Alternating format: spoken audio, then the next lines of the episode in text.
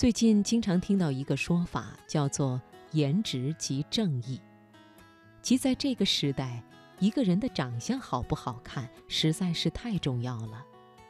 美国德克萨斯大学的丹尼尔·哈默麦什教授曾经写过一篇论文，叫做《颜值和劳动力市场研究》。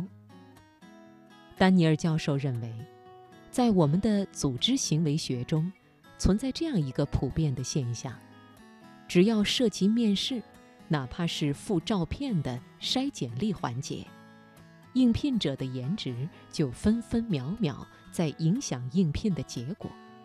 而更为惨烈的真相，甚至是通常在面试开始的第一分钟，面试官就已经做出了决定。如果碰巧遇到自我监控能力高的领导，他会对下属的颜值要求更高，认为颜值是能力的信号。比如，从一个人健硕的体格就可以猜出他在健身上的自律和投入，起码他是一个自我管理能力较强的人。或者按照经济学思维，从一个人的外表就可以看出他在维护形象上投入的成本。为了验证丹尼尔教授观点的真实性，我曾经查阅了两份调研报告。第一份来自美国的《新闻周刊》，《新闻周刊》调研了八千多位 MBA 毕业的学生，发现英俊男性的收入比普通男性平均高出百分之五，漂亮女性的收入要比普通女性高出百分之四。他们还请雇佣这些毕业生的经理。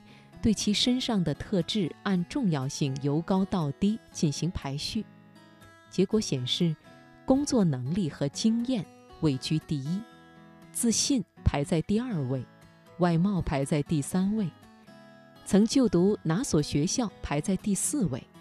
也就是说，外貌排在了教育之上，长得好看似乎比成绩优异更重要一点。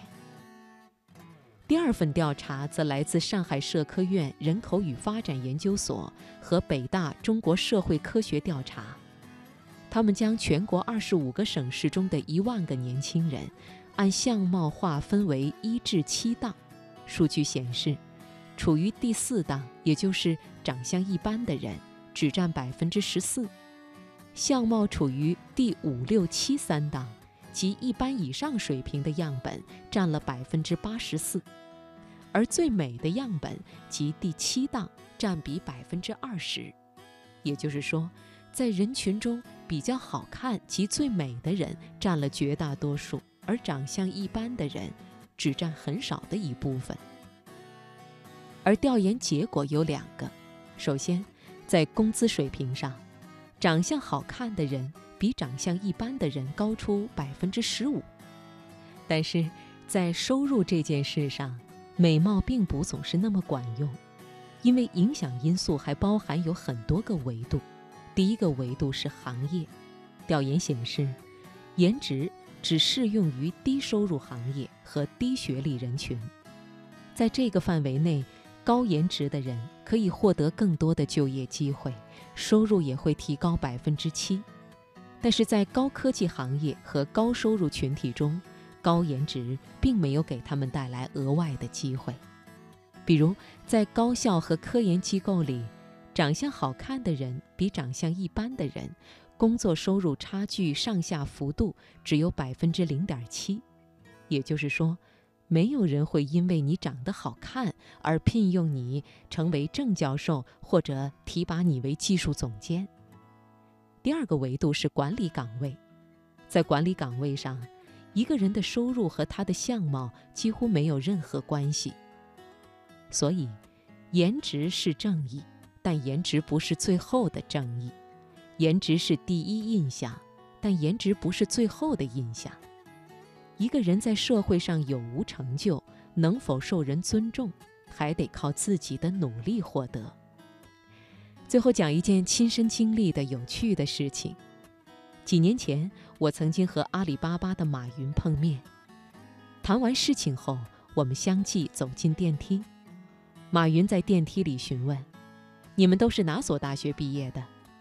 答案有：北大、哥伦比亚、复旦、新加坡理工大学。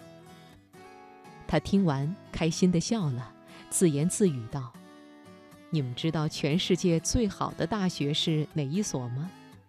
是杭州师范大学。马云同学就是从那所大学毕业的。”电梯还在上升，没有一个人提出反对意见。所以，在这部电梯里，所谓的正义，到底是什么呢？